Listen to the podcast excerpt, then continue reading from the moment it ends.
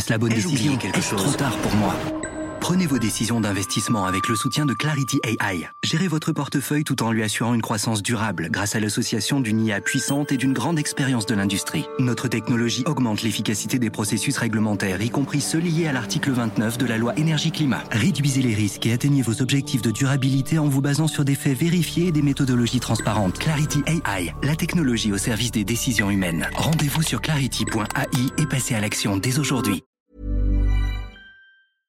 Éducation, santé, environnement. Ça fait dix ans qu'UBS, le sponsor de cet épisode de la story, s'engage dans les investissements responsables. Alors quand j'entends dire qu'il y aura un avant et un après Covid-19, je sais déjà que pour UBS, l'après se fera comme avant, en faveur de la société. C'est aussi pour ça que j'ai choisi d'y placer mon argent.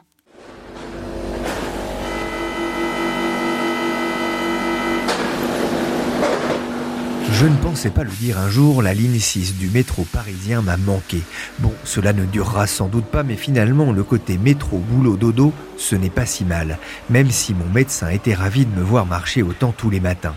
Le bilan pour moi, c'est un peu plus de muscles, mais pas forcément moins de kilos. Et pour l'économie française, Qu'en est-il? Quel est le bilan des grèves? C'est la question que l'on va se poser aujourd'hui dans la story, le podcast d'actualité des échos. Je suis Pierrick Fay, bienvenue la descente se fera par la gauche. Aujourd'hui, on est en train de péter l'économie. On est en train de leur faire mal. Et ça, il faut toujours continuer. On va leur faire mal. On est en train de péter l'économie. On va leur faire mal. La scène se passe gare de Lyon. BFM TV filme une action coup de poing des grévistes contre la réforme des retraites. C'était le 23 décembre. Péter l'économie. Sur Twitter, l'idée fait son chemin parmi une poignée de grévistes après plusieurs semaines de conflits. La coupure ciblée a visé surtout l'économie de Ringis et d'Orly. Cibler l'économie de Ringis et d'Orly pour protester contre la réforme des retraites. La CGT Énergie, dont on a entendu un représentant sur BFM TV, a coupé le courant il y a quelques jours, privant ainsi d'électricité 30 000 habitants et de nombreuses entreprises à proximité de ces deux pôles importants en région parisienne. Il y a eu aussi le blocage des ports, comme celui du Havre, évoqué par le journal de TF1. La suite des actions de la CGT, elles ne sont pas terminées contre la réforme des retraites. Par exemple, ce matin, une reprise du blocage des ports, action qualifiée de complètement suicidaire par l'Organisation des transports routiers européens. D'où cette question que vous vous posez peut-être, Combien vont coûter les grèves? Quel impact sur l'économie quand la mobilisation a en partie désorganisé les transports publics à une période importante pour le commerce, celle des fêtes de Noël? On va en parler bien sûr dans ce podcast avec nos invités de la rédaction, mais avant, on va faire un stop. Casser l'économie, s'il y a bien deux entreprises qui pourraient avoir du mal à recoller les morceaux après la grève contre la réforme des retraites, ce sont bien la SNCF et la RATP. Denis Fin-Silbert est journaliste aux échos, il est en charge des transports publics au cœur du conflit, notamment en région parisienne. Oui, en région parisienne, enfin France entière, mais région parisienne plus qu'ailleurs, puisque en fait en Ile-de-France, 76% des, des franciliens utilisent quotidiennement les transports en commun et 88% des Parisiens. Donc euh, ça veut dire que par rapport au TER en région, la dépendance est beaucoup plus grande. À la RATP d'abord, combien va coûter la, grève? La grève, euh, maintenant on peut tirer un trait, elle a coûté 200 millions. Ça fait les trois quarts du résultat net de 2019 qui lui-même s'annonçait meilleur que les 200 millions de 2018. Donc on va terminer sur un tout petit chiffre positif. Ça veut dire que l'entreprise ne sera pas en perte, mais c'est un coût quand même très important Oui, c'est un coût très important parce qu'il y a beaucoup de composantes différentes. Il y a les pertes nettes de billetterie, les billetteries ne sont pas vendues, il y a les dédommagements de tous les clients Navigo, au moins pour le mois de décembre, et puis les indemnités à verser à IDFM, l'autorité organisatrice de la région, pour le service qui n'a pas été rendu. Alors, vous savez qu'il a fallu convaincre la SNCF et la RATP, c'est unique dans leur histoire. Ils ont accepté de rembourser intégralement le pass compte tenu des souffrances Est-ce que maintenant vécues. On a entendu la présidente de la région Île-de-France, Valérie Pécresse, sur LCI le 27 janvier. La plateforme dédiée au remboursement du pass Navigo sera disponible à partir du 31 janvier. Pour qu'on comprenne bien, le coût sera inclus dans les 200 millions en question? Concrètement, c'est le remboursement du pass Navigo de décembre qui fait 75,20 euros pour solde de tout compte pour l'instant parce que la RATP considère que janvier, le service a été meilleur. Alors le débat n'est pas terminé parce que des associations d'usagers demandent un remboursement complémentaire en janvier puisque il y a eu beaucoup de perturbations aussi en janvier. Donc tout ça n'est pas encore tout à fait calé, mais dans l'esprit de la RATP, euh, c'est décembre. Le remboursement intégral du pass Navigo vaut pour les deux mois. La grève a aussi été très suivie à la SNCF dans la France entière. L'impact économique sera supérieur? À France entière, oui, bien sûr, parce qu'il y a toutes les régions. Donc les régions, euh, là c'est les autorités organisatrices, donc la SNCF va devoir leur verser une somme enfin, ne pas leur facturer les prochaines sommes euh, au titre de, des perturbations. On a une idée du coût aujourd'hui? Pour la SNCF, l'ensemble de la grève, c'est un milliard à peu près. 600 millions en résultat net pour l'année 2019, puis probablement environ 400 pour janvier. Y a aussi beaucoup de composantes. Il y a les billets non vendus, le coût des remboursements des annulations et puis surtout la perte du chiffre d'affaires sèche immédiate. Là, on est sur des chiffres qui sont quand même très importants. Oui, c'est considérable. Surtout qu'il y a eu la perte du printemps 2018. Le coût total, c'était une perte de 790 millions sur 36 jours à raison de deux jours euh, tous les trois jours. Oui, effectivement, pour la SNCF, c'est le deuxième mouvement social d'ampleur après celui de 2018 qui avait déjà fortement perturbé le, le trafic. Euh, on s'en souvient, hein, plusieurs jours par semaine, sur plusieurs semaines. Quelles sont les, les, conséquences financières de ces deux mouvements? Toutes les composantes sont touchées sur une grève comme ça. Le TGV, le Transilien, les TER en province le fret, et puis les annulations, ça veut dire pour SNCF Réseau, moins de recettes de péage. Donc ça veut dire vraiment tous les étages de l'appartement SNCF ont eu un manque à gagner énorme. Donc ça va mettre du temps à redémarrer. Ça veut dire aussi que l'entreprise sera en perte? Pour l'instant, c'est pas très facile à dire encore. C'est probable. Ce qui est compliqué, c'est qu'il y a 600 millions qui sont imputés sur les comptes de décembre 2019. Donc maintenant, l'exercice est clos. Et puis il y a une grosse partie, 300-400 millions, de perte de chiffre d'affaires sur l'exercice qui s'ouvre au titre de janvier. Et là, la SNCF essaye un peu de refaire son retard. Elle a encore toute l'année pour le faire, mais ça va être dur. Ce conflit a été dur hein, pour ces deux entreprises, la SNCF et la RATP, mais les grévistes vont aussi en, subir les, conséquences? Oui et non, parce qu'il y a un fait qui les a un peu aidés quand même à rentrer dans le conflit, c'est le versement du 13e mois, qui a été payé fin novembre à la RATP, mi-décembre à la SNCF, et donc ça leur a fait, d'une certaine façon, un mois d'avance de salaire. Donc euh, ça, c'est complètement indépendant du non-versement des jours de grève. Et puis après, il y a des histoires de caisses de grève les caisses de grève qui ont pas mal tourné. Alors, ça fait pas l'équivalent d'un salaire, mais ça aide quand même à tenir dans le conflit. Ces caisses de grève, elles sont alimentées de deux manières. Soit les particuliers ou les salariés de l'entreprise qui font pas grève, qui font une sorte de grève par procuration, soit les caisses de grève qui sont organisées par des syndicats. La grève dans les transports publics, euh, elle n'est peut-être pas encore tout à fait terminée, mais il pourrait y avoir encore des, des actions euh, dans les prochaines semaines, on ne sait pas exactement. Est-ce qu'elle va laisser des traces sociales dans, dans l'entreprise Oui, forcément, parce que les syndicats sont quand même très divisés. L'UNSA, par exemple, la SNCF, est rentré dans le conflit sur le même mot d'ordre que la CGT euh, et que le Sud, mais euh, sans avoir tout à fait la même vision du dialogue social dans l'entreprise. Donc c'est, ça fait quand même des, des, des, clivages qui vont être très loin à cicatriser. C'est un gros chantier euh, qui se prépare pour le, le, nouveau patron de la SNCF, en tout cas, de restaurer. ah oui, c'est énorme, c'est énorme. Il arrive dans une entreprise, il avait déjà un budget serré et surtout, il a une obligation d'arriver à l'équilibre. Tout le système ferroviaire français doit arriver à l'équilibre financier en cash en 2022. Et donc là, dès le départ, il a quand même un temps de, retard considérable. Il part avec un boulet au pied, en fait. Il part avec un énorme boulet. Bon, pour l'instant, il a déjà prévu quelques solutions, mais ça va pas être automatique, ça va être compliqué. Son grand truc pour l'instant, c'est remonter les recettes. Il vient de lancer 5 millions de TGV bradés à 35 euros ou moins, mais ça, ça fait pas beaucoup en termes de marge. C'est pas très bon, c'est juste pour remplir les trains. Ça suffira pas. Donc, il faut par ailleurs décaler des projets d'investissement qui était prévu notamment dans le réseau, dans les gares, enfin la modernisation.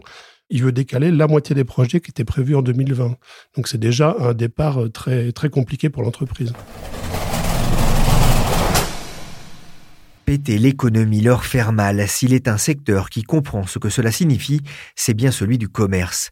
Après un mois de décembre 2018 déjà fragilisé par le mouvement des Gilets jaunes, la fin 2019 va laisser encore un goût amer à tout un pan de l'économie. Le mois de décembre a été difficile pour le commerce pour la deuxième année consécutive. C'est un mois qui représente à peu près 20% du chiffre d'affaires des commerçants. Philippe Bertrand suit le secteur de la distribution et du commerce aux échos. En raison des grèves, notamment en Ile-de-France, ça a été particulièrement euh, redoutable euh, fin 2019, comme jamais ça n'avait été euh, au préalable. On a des chiffres aujourd'hui? Alors on commence à avoir quelques chiffres et les chiffres sont assez différents selon les types de commerce, bien évidemment. Pour les commerces non alimentaires, notamment le textile, l'habillement, les chiffres font état de baisse de l'ordre de 18%. Pour l'alimentaire, c'est quand même moins fort parce que les gens, à Noël euh, ou pour le Nouvel An, mais ils achètent quand même des huîtres, du foie gras, du champagne, ils font le réveillon. Donc euh, ça, ça c'est quand même euh, plutôt bien tenu, mais il y a quand même eu dans les, dans les hypermarchés des baisses de quelques pourcents des ventes et c'était pas arrivé depuis un bon moment. Selon la fédération Procos, qui fédère plus de 300 enseignes et 60 000 magasins hors alimentaire en France,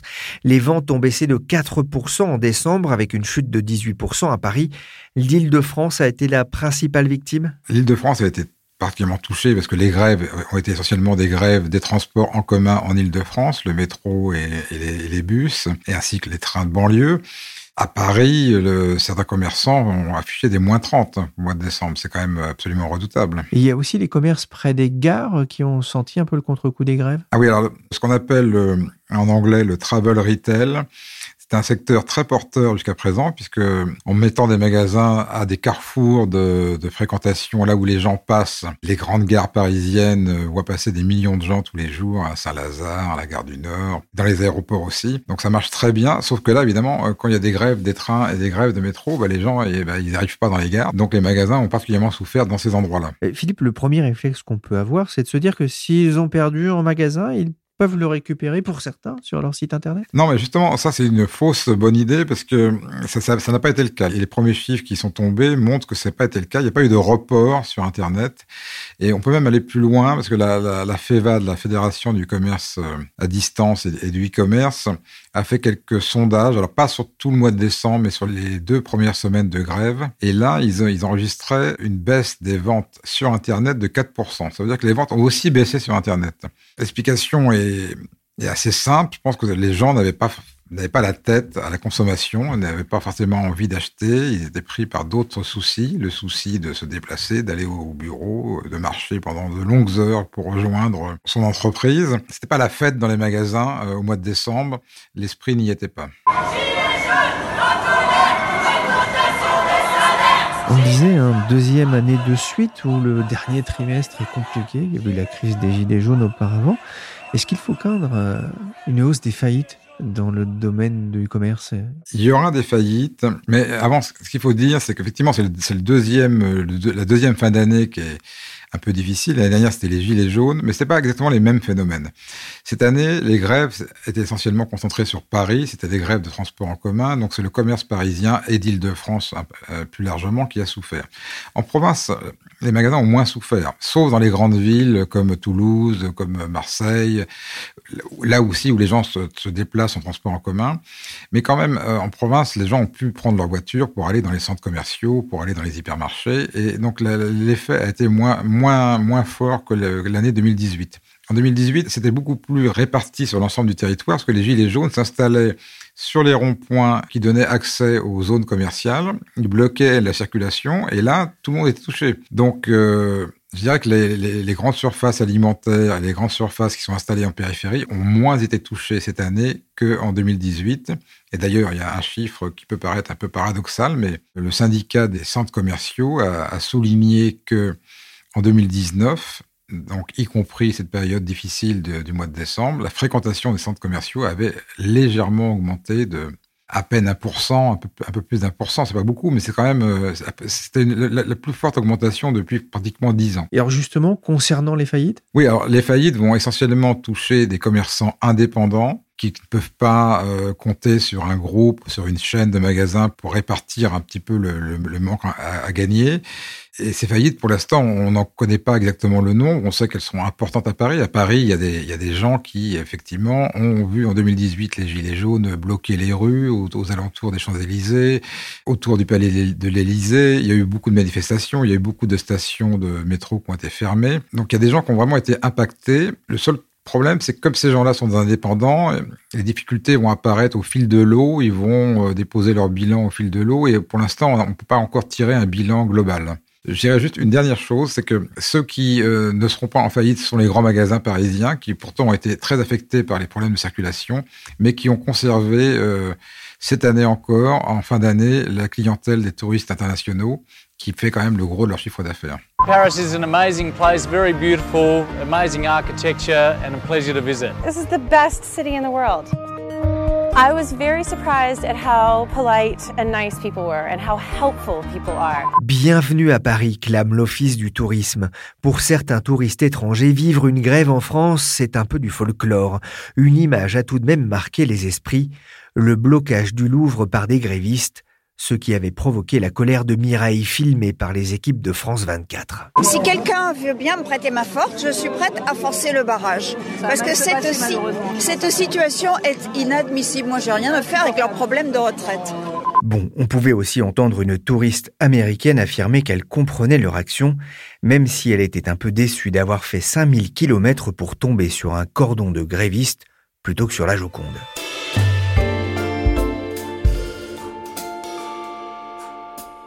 Les grèves qui touchent la SNCF et Air France commencent à avoir un impact sur certains secteurs de l'économie, en particulier sur l'hôtellerie, le tourisme et logiquement les transports. Bonjour Christophe Paliers. Bonjour Pierrick. Vous êtes journaliste aux échos, spécialiste notamment du tourisme. Quel a été l'impact des grèves sur ce secteur d'activité? Alors l'impact, il est hum, très contrasté, mais on voit bien qu'il y a certains secteurs et régions qui sont particulièrement ciblés. Pour faire simple, l'impact a été très fort sur Paris-Île-de-France, tout particulièrement pour euh, l'hôtellerie-restauration, euh, la filière tourisme, on va dire, et puis euh, le monde du spectacle, avec des différences notables si on fait référence par exemple au mouvement des, Gilets jaunes auparavant. Juste un chiffre là pour préciser un peu pour l'hôtellerie-restauration, qui est vraiment le secteur touché. D'ailleurs, c'est reconnu par le ministère de l'économie. Le groupement patronal GNI a pour sa part estimé la, perte globale de chiffre d'affaires pour le secteur pour un mois de grève entre 720 et 740 millions d'euros. Puis surtout, la grève frappe une profession qui avait déjà été affaiblie par le mouvement des Gilets jaunes, hein, puisque l'air de rien, l'incidence euh, Gilets jaunes, c'est au moins six mois d'activité, hein, puisqu'on a grosso modo le premier semestre 2019, la fin 2018. Et donc euh, la grève arrive au moment même où finalement le, secteur euh, commence à se remettre de, de ce mouvement des Gilets jaunes.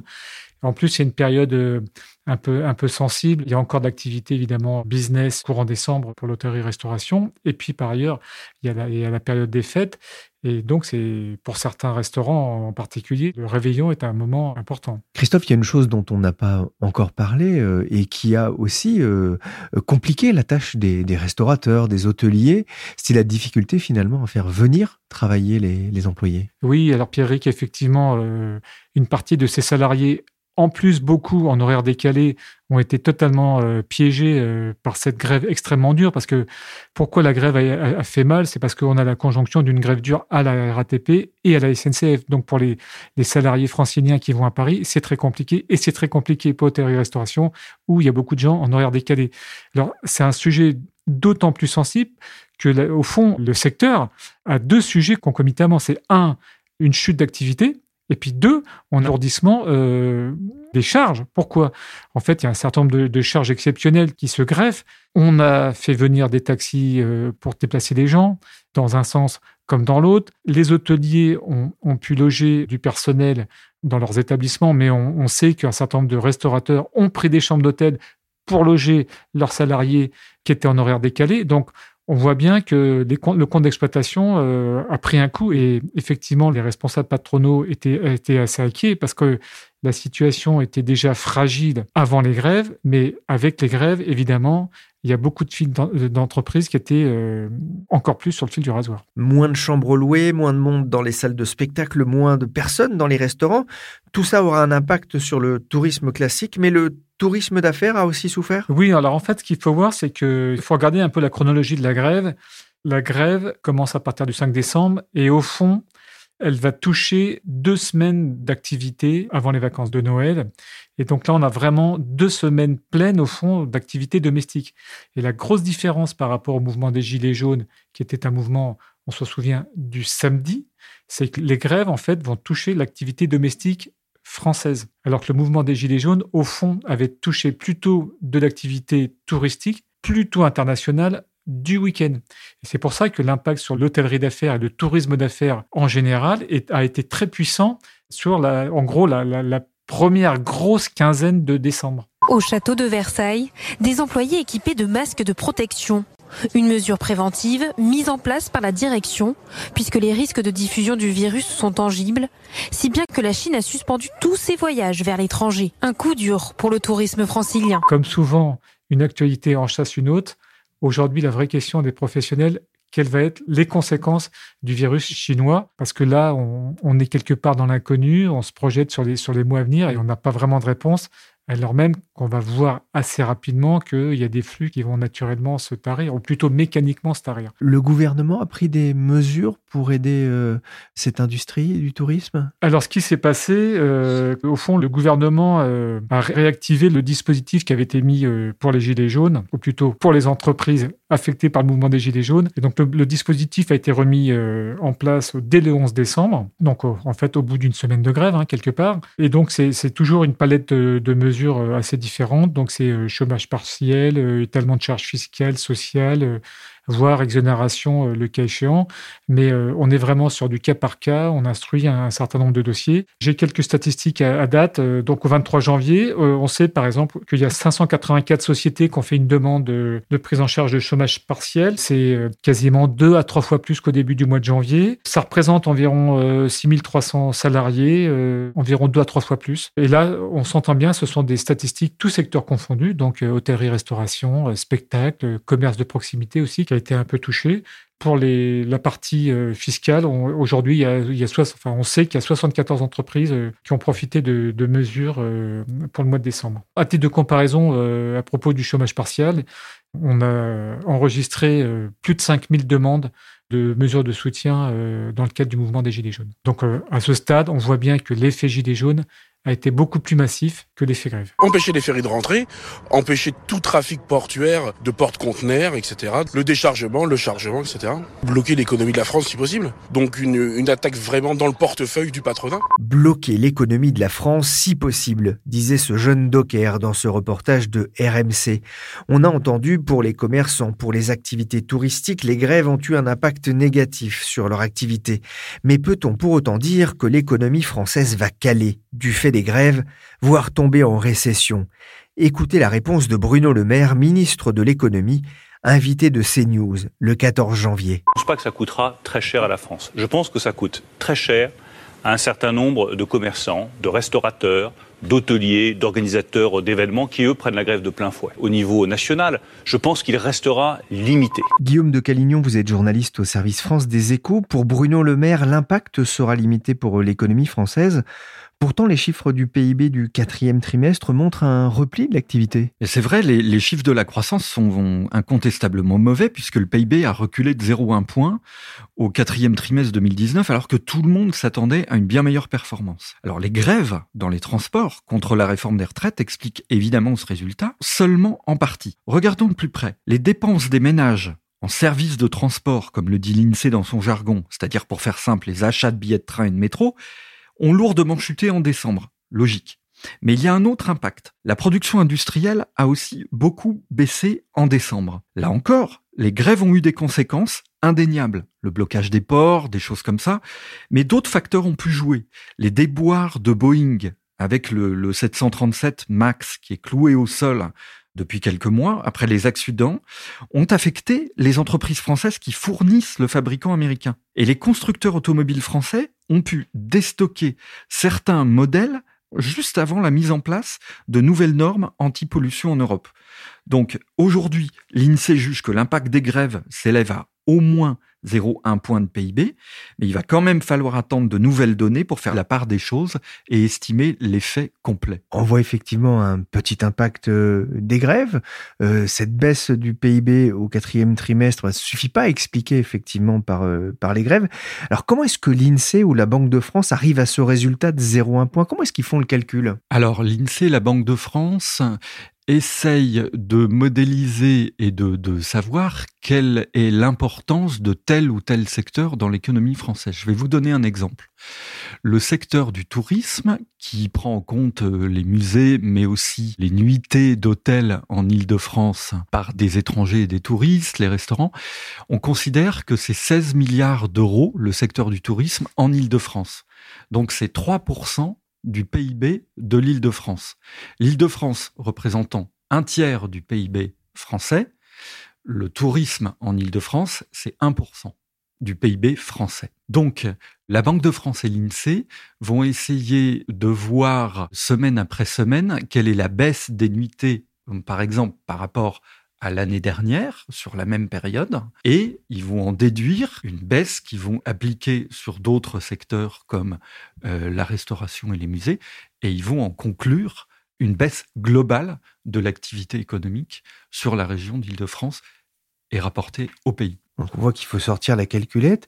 Le PIB, c'est pas forcément le meilleur indicateur du, du coût d'une grève, peut-être? Alors non, parce que l'impact sur le PIB, en fait, nous dit que les effets d'une grève sur l'économie au niveau national sont plutôt faibles.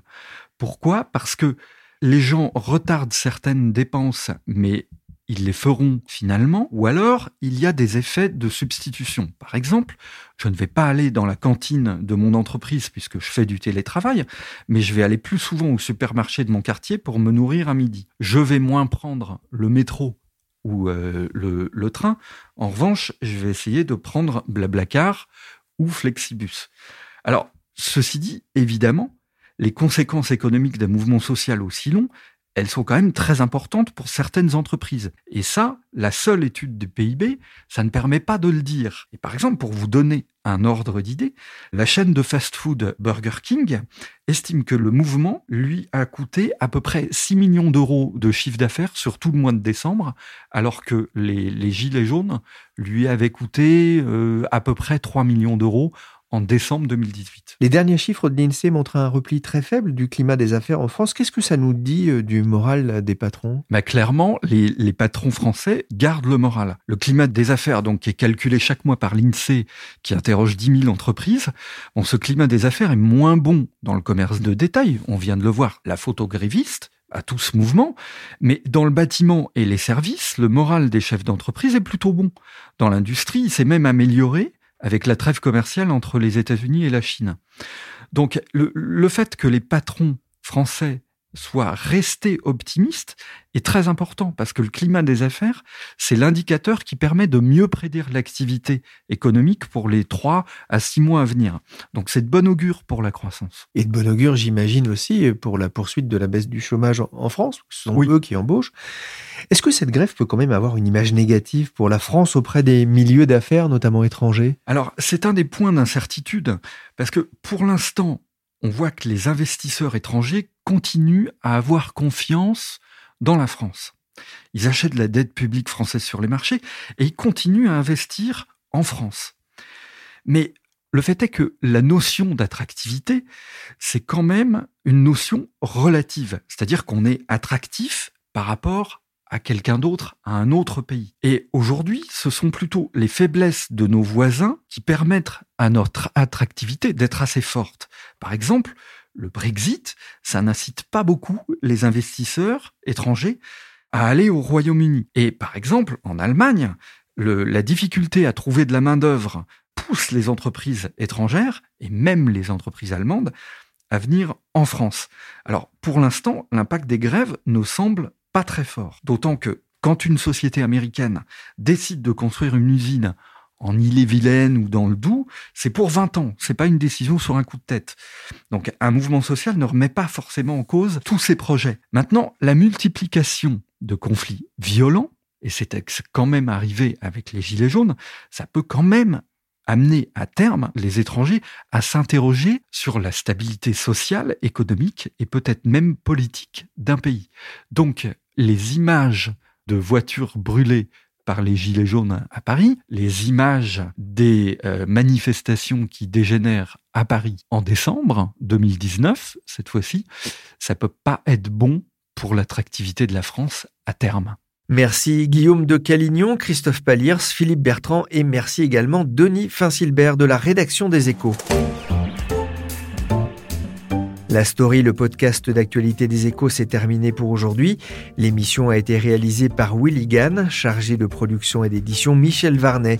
Vous pouvez retrouver la story sur les plateformes de téléchargement et de streaming de podcasts, notamment toutes nos émissions pour comprendre la réforme des retraites. Pour l'actualité en temps réel, c'est sur leséchos.fr.